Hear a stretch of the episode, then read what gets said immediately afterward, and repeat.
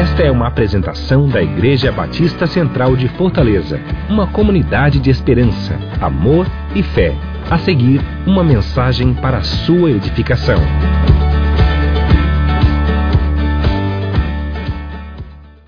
Eu quero convidar você a abrir comigo, nós vamos nós vamos ter parecendo aquelas aquelas aquelas novelas ou seriados de televisão. Nós vamos ter dois episódios da mesma mensagem.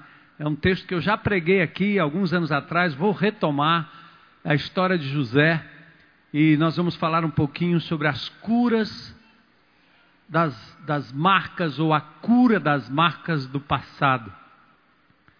Como é que você se reconcilia com o seu passado? E para isso eu quero convidar você a se colocar em pé comigo, a gente vai ler um texto Gênesis capítulo 37.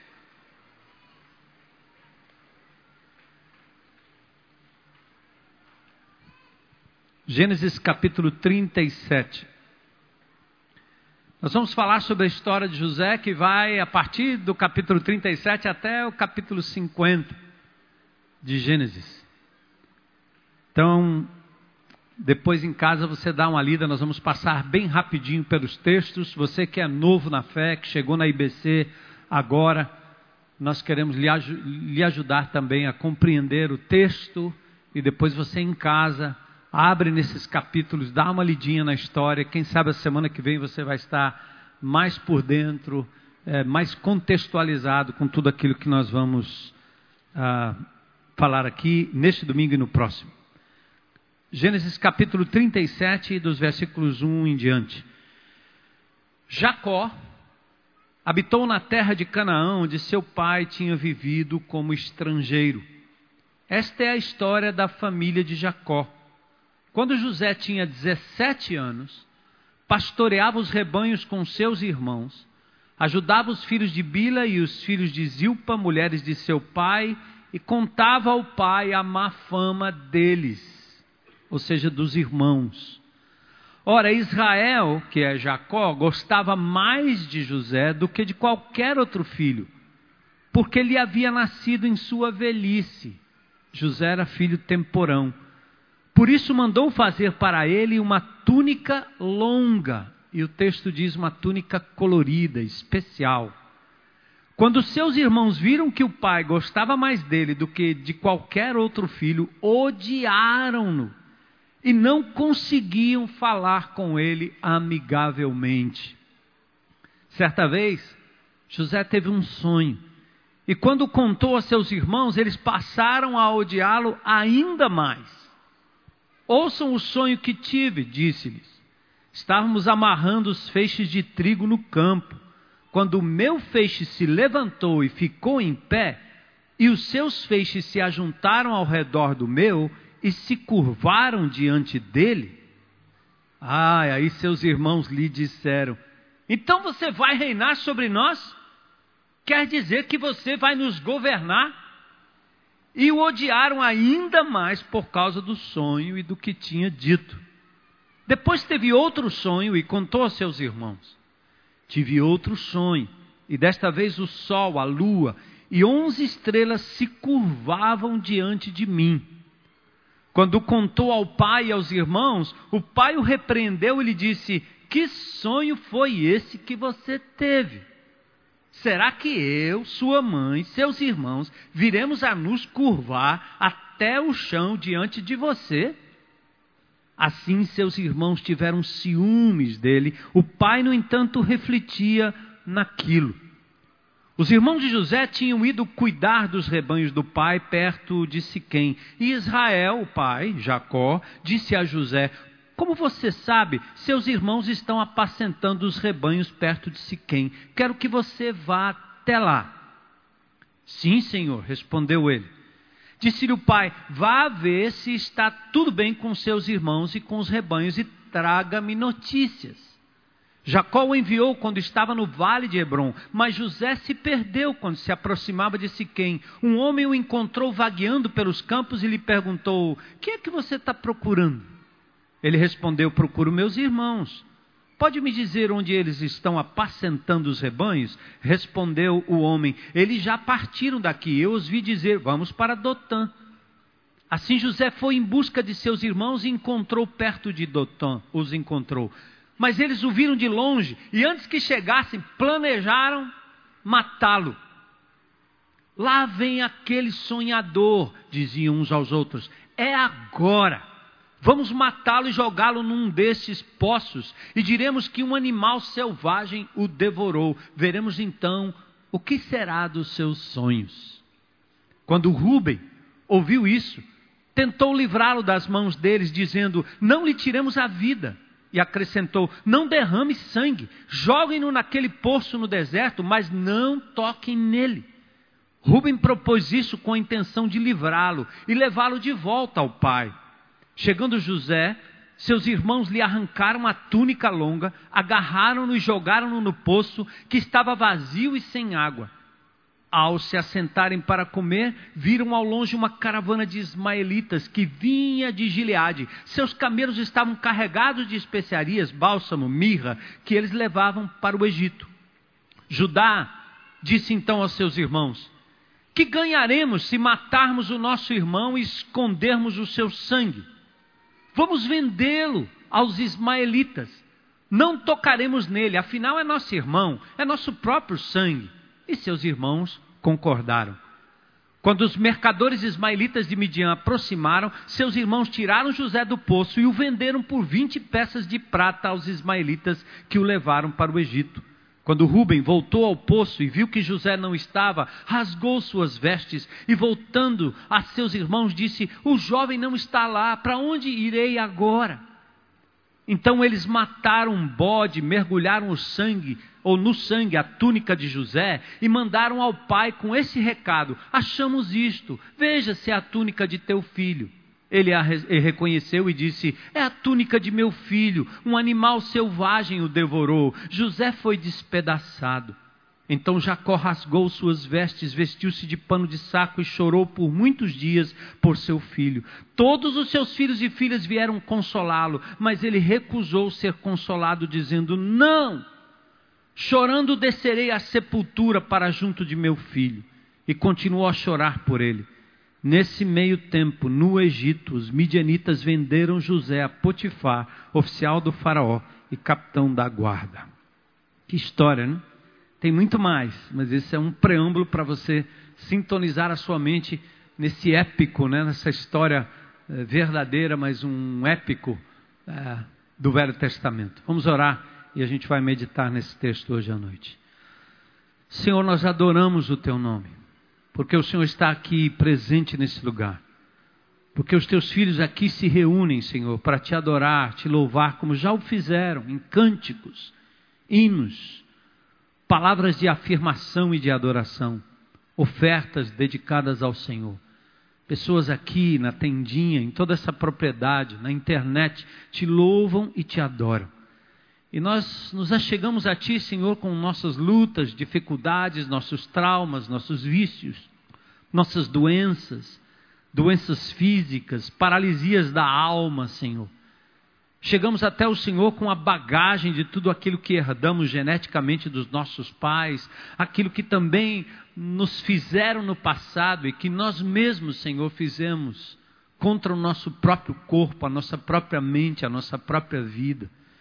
Senhor, assim como José foi ferido, foi desprezado, foi ignorado, foi vendido pelos seus irmãos, odiado pelos seus irmãos, muitos de nós, Senhor, trazemos essas mesmas marcas do nosso passado. Há em nós atitudes que nós nem entendemos por que elas acontecem, por que agimos, reagimos de forma tal e de outra forma, Senhor. Então eu peço hoje à noite que com a tua misericórdia, com o teu Espírito Santo, que está aqui nesse lugar, a história de José, Senhor, abra na nossa mente, no nosso coração e acima de tudo na nossa história, uma brecha para cura, para restauração com o nosso passado. Senhor, faz isso, Pai amado. Quero orar ainda pela Regielane Gomes, com câncer de mama, pela Rosana, Senhor, suspeita de câncer nos rins e tantos outros que agora vem à nossa mente, à mente do teu povo também. Nós intercedemos pelos enfermos, pelos que estão nos presídios, Senhor, pelos desempregados, por pessoas que estão sendo maltratadas, Senhor, em vários lugares dessa cidade, desse país. Tem de misericórdia. Pedimos pelos refugiados sírios, Senhor. Em nome de Jesus, tem misericórdia daquele povo pelos haitianos também. E hoje à noite, de forma especial, Senhor, vai ao encontro deles. Que a tua mão, a tua paz, o teu poder, a tua cura se manifestem na vida de cada um. Te peço isso em nome de Jesus. Amém. Podem sentar.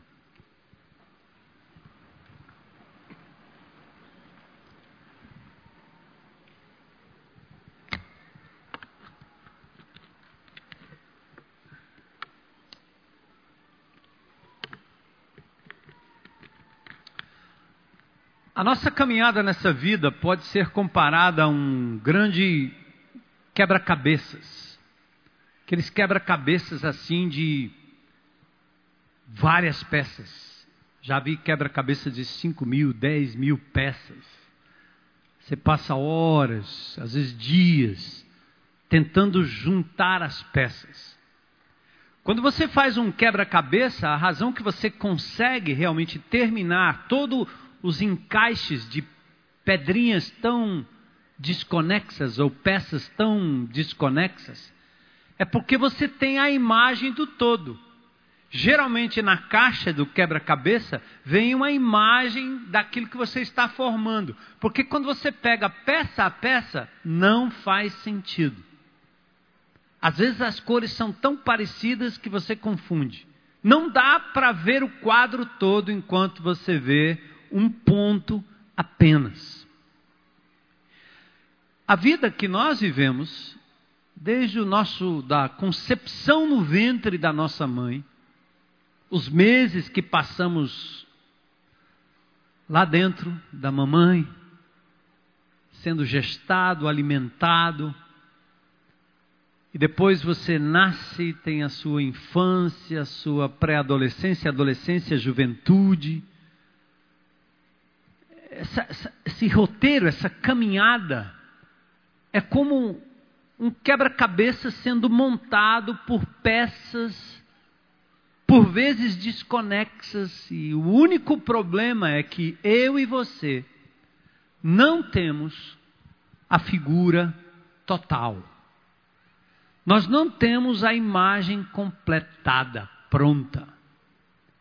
Então, a gente não sabe muito bem no que vai dar.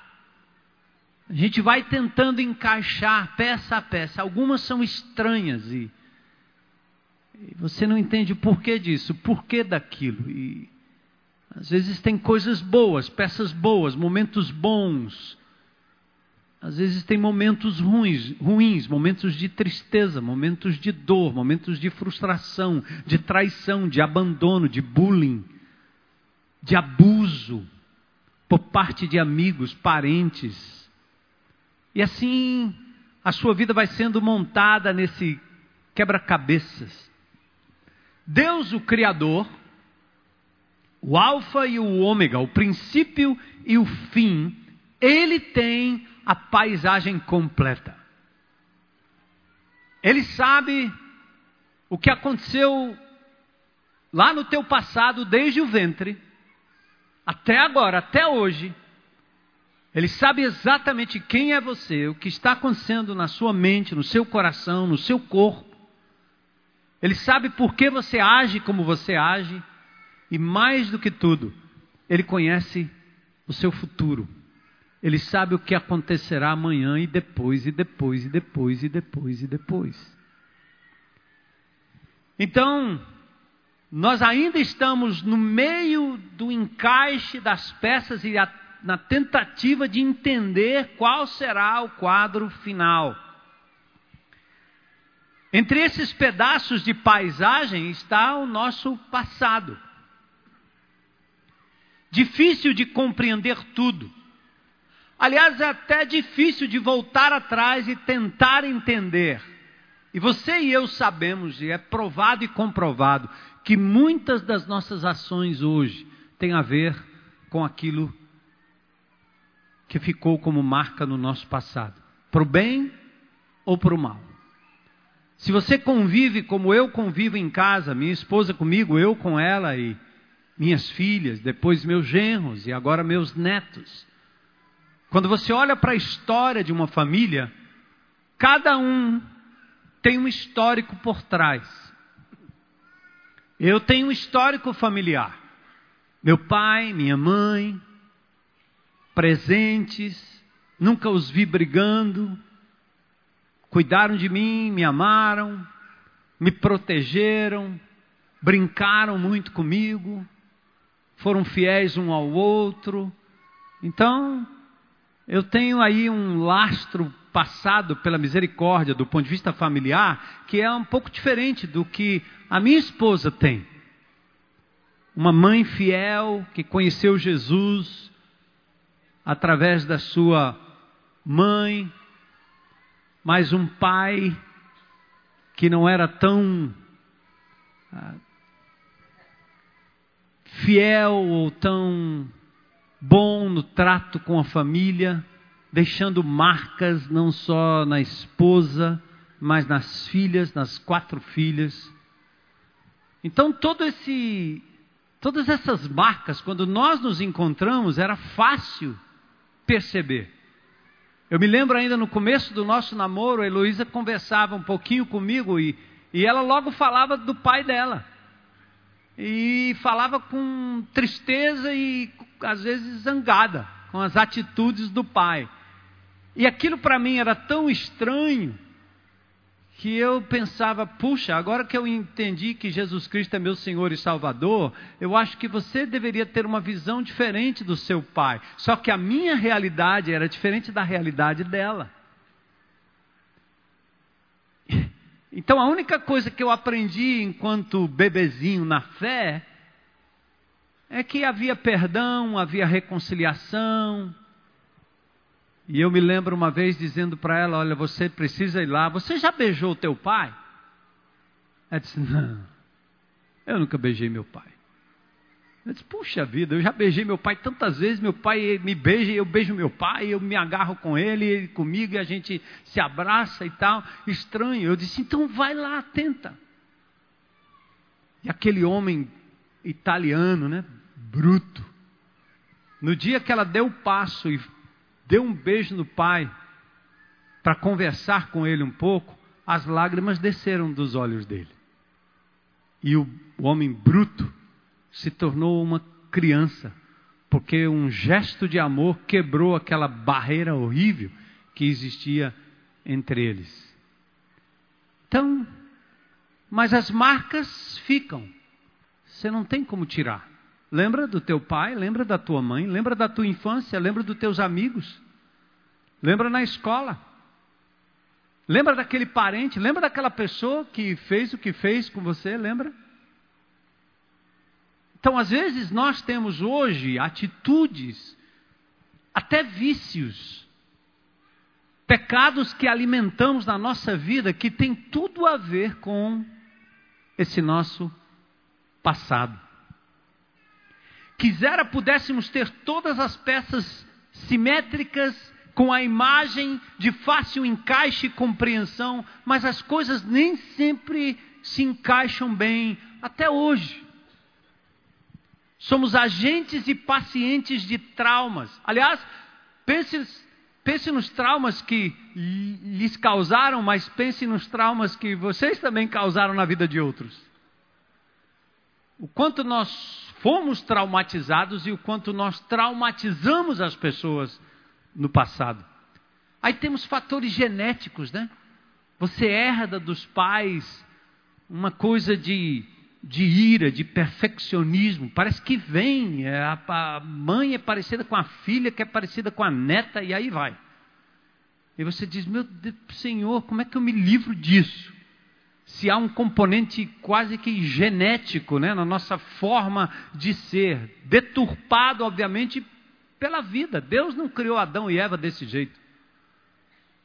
Mas todos os componentes pecaminosos da natureza, tudo, no lado das emoções, no lado da biologia, da física, ou do nosso físico, melhor dizendo, tudo isso contribui para ir deturpando essa cadeia e gerando esses traumas, em todos os sentidos. Marcas, marcas. O que passou, passou, né? Mas como o nosso presente e o nosso futuro é afetado pelo que fomos, pelo que fizemos ou que fizeram conosco, então nós precisamos aprender primeiro a celebrar o presente. Jesus entrou na nossa vida.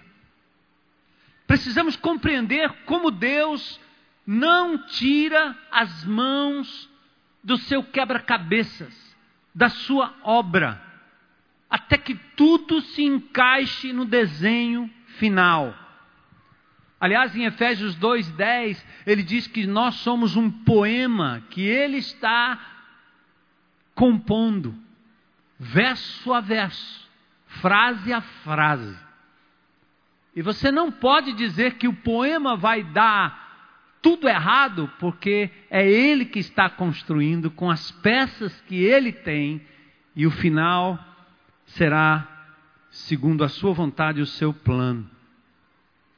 Você sabe, eu vou repetir de novo, que nós temos reações hoje que elas são inexplicáveis. Lutamos com determinados tipos de comportamento, caímos, tropeçamos, uns mais do que outros. Somos derrotados, levamos às vezes, somos levados às vezes até encobrir a real razão do porquê. Nós não queremos nem saber não compartilhamos, não abrimos, não procuramos ajuda, nem de amigos, nem de irmãos, nem de profissionais, para talvez nos ajudar a compreender por que eu faço o que faço, por que eu ajo como eu ajo, por que eu sou dominadora, por que eu sou dominador, déspota, por que sou egoísta, por que sou irado. E a gente parece que vai se acostumando e dizendo é assim mesmo, é, eu fui sempre assim, eu nasci assim, então é desse jeito mesmo e acabou. Não, não. É verdade que hoje as suas reações têm a ver com comportamentos do passado adquiridos pelos traumas, por ensinos errados que se tornaram rotineiros na sua vida. Mas, gente, nós não podemos continuar achando que isso não tem cura, não tem jeito. Porque o Senhor entra na nossa vida exatamente para isso para nós nos reconciliarmos com o nosso passado. Não podemos voltar atrás, mas podemos resolver aquilo que, que nos traumatizou lá atrás para buscar reconciliação no perdão, na compreensão, na confissão, na admissão das coisas, passos primeiros e importantes para a cura. Vale celebrar o presente e compreender que Deus não tirou a mão da sua obra-prima que é você. Nossas lutas, quedas, tropeços, derrotas por vezes nos levam a encobrir os porquês escondidos no passado, traumas, frustrações, decepções que nos levam ao erro, aos vícios, aos comportamentos absurdos que geram culpa pelo que fizemos e vergonha daquilo que nós nos tornamos. Atentem para essas duas palavras. Recentemente eu preguei aqui sobre a espiral que nos, nos vai conduzindo para baixo. É o mesmo padrão de comportamento que você vê no menor infrator, no traficante, naquele que é assassino, que mata, ou naquele indivíduo iracundo. São os mesmos comportamentos. O indivíduo, um dia no passado, cometeu um ato. E porque ele não tinha como se livrar disso por meio do perdão, da confissão, ele curte um sentimento de culpa por aquilo que fez, abusou, estuprou, matou, tirou, traiu, enganou, furtou, mentiu descaradamente. Então o indivíduo alimenta no seu coração uma culpa que ele carrega com ele. Ele não lidou com aquilo e aquilo vem com ele, culpa. Mas com o passar do tempo, ele não só trata a si mesmo, mas ele é tratado como alguém cujo comportamento agora determina quem ele é.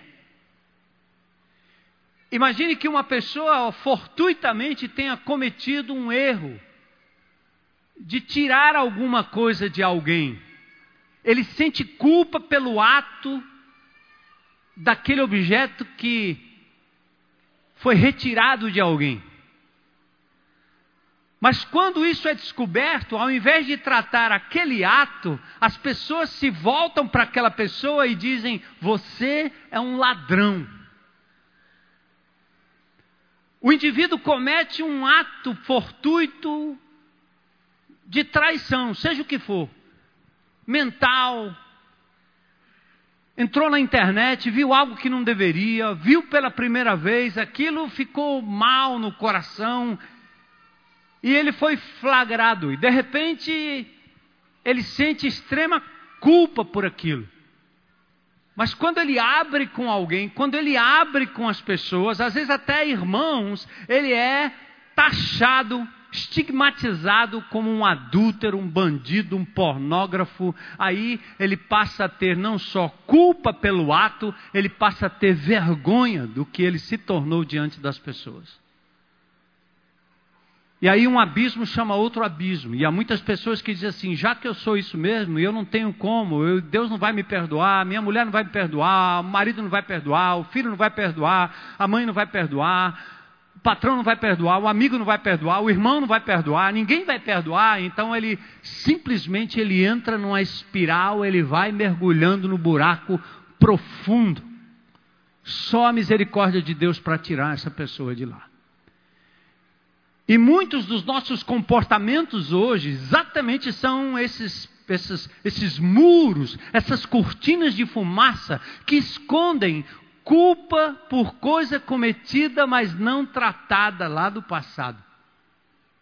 E vergonha que leva você a achar que não tem jeito. Viu uma vez, viu duas, viu três, agora eu sou esse cara mesmo e, e não tem jeito, eu não vou voltar atrás. Ele passa a se alimentar daquilo como se fosse a única coisa possível de receber algum tipo de guarida.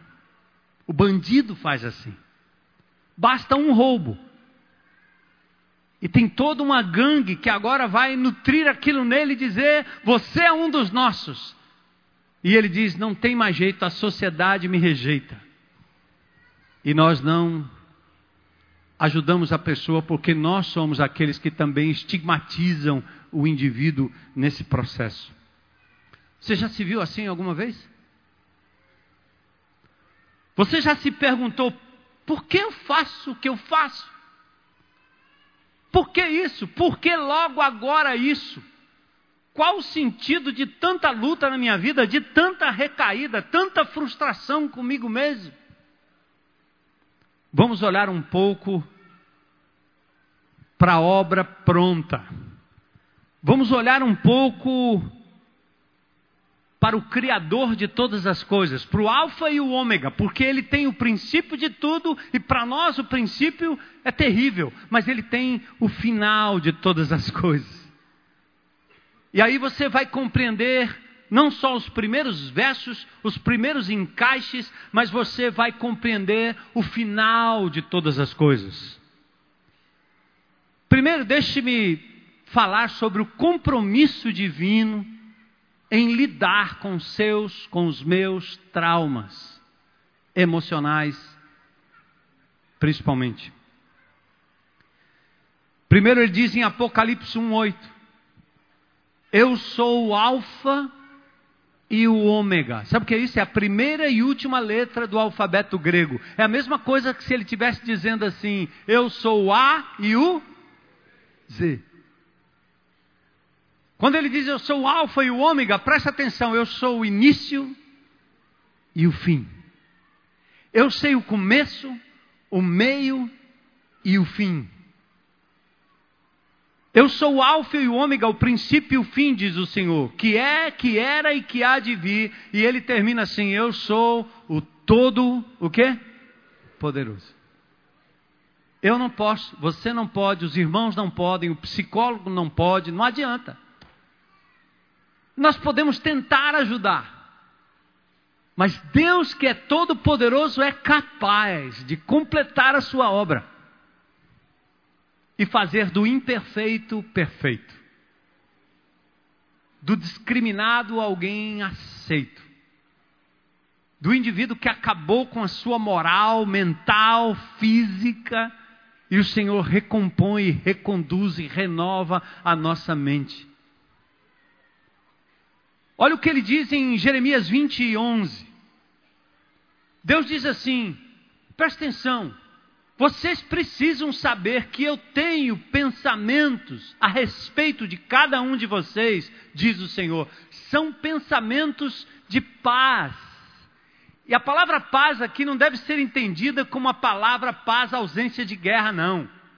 O que ele está dizendo é: eu tenho aqui pensamentos que vão do princípio ao fim da tua vida. Eu tenho pensamentos de bem-estar para você. Eu planejei coisas boas para você. Pode demorar, pode ser difícil, pode ser doloroso, pode parecer complicado, mas o Senhor, o Alfa e o Ômega, planejou algo muito melhor do que nós temos vivido até aqui. Ele diz: pensamentos de paz e não de mal, para vos dar o fim que esperais. Romanos 8, 28. Vocês sabem de cor, não é não? Sabemos o que? Que Deus age em todas as coisas para o bem daqueles que o amam, daqueles que são chamados né, pelo seu decreto ou segundo o seu propósito. Vamos para Filipenses 1,6. Agora você está ouvindo a voz daquele que fez o quebra-cabeças, é a voz do tapeceiro, é a voz daquele que tem o quadro, ele sabe o que está fazendo. A agulha entra, a agulha sai, a agulha desce, pelo lado de trás é horrível. Fica uns fiapos pendurados. Já viu quem já viu uma tapeçaria aqui em construção? É horrível. Você olha por baixo e diz: o que, que esse cara está fazendo? Só tem fio pendurado, de várias cores, não tem um desenho perfeito. Mas o tapeceiro tem concebido na sua mente que tipo de pessoa ele vai lhe fazer ser, segundo o seu plano, a sua vontade, o seu poder, a sua graça, a sua glória. Aí ele diz: tendo por certo isto mesmo Aquele que começou, aquele que em vós começou a boa obra, vai aperfeiçoar, vai terminar até o dia em que Jesus Cristo se manifestar em glória. Atenta aí, irmão. Esse é o primeiro pensamento no meio da crise, no meio do problema, no meio da luta, não adianta você ficar olhando e se especializando em se alimentar da luta. Você tem que tirar os olhos do problema e colocar primeiro os olhos em Deus. Eu tinha um professor de teologia que me fazia chorar na aula quando ele falava de Deus, porque não era um estudo, era um encontro. E ele me dizia: toda vez que você quiser tratar de um problema, seja da pessoa, seja um problema qualquer em qualquer setor, não comece com o problema, comece com Deus. Gênesis diz assim: no princípio, no princípio, no princípio, o que? Criou Deus os céus e a terra. Tudo começa com Deus. Se você quebrou, se você arrebentou, se as coisas não andaram direito e não estão andando direito, não adianta você olhar para o irmão, para a irmã, para o pastor, não adianta. Você não, não vai resolver. Não adianta olhar para o problema, não adianta olhar para você, não adianta. Está quebrado, amigo. Não vai funcionar. Em nome de Jesus, tira os seus olhos do problema, coloca os seus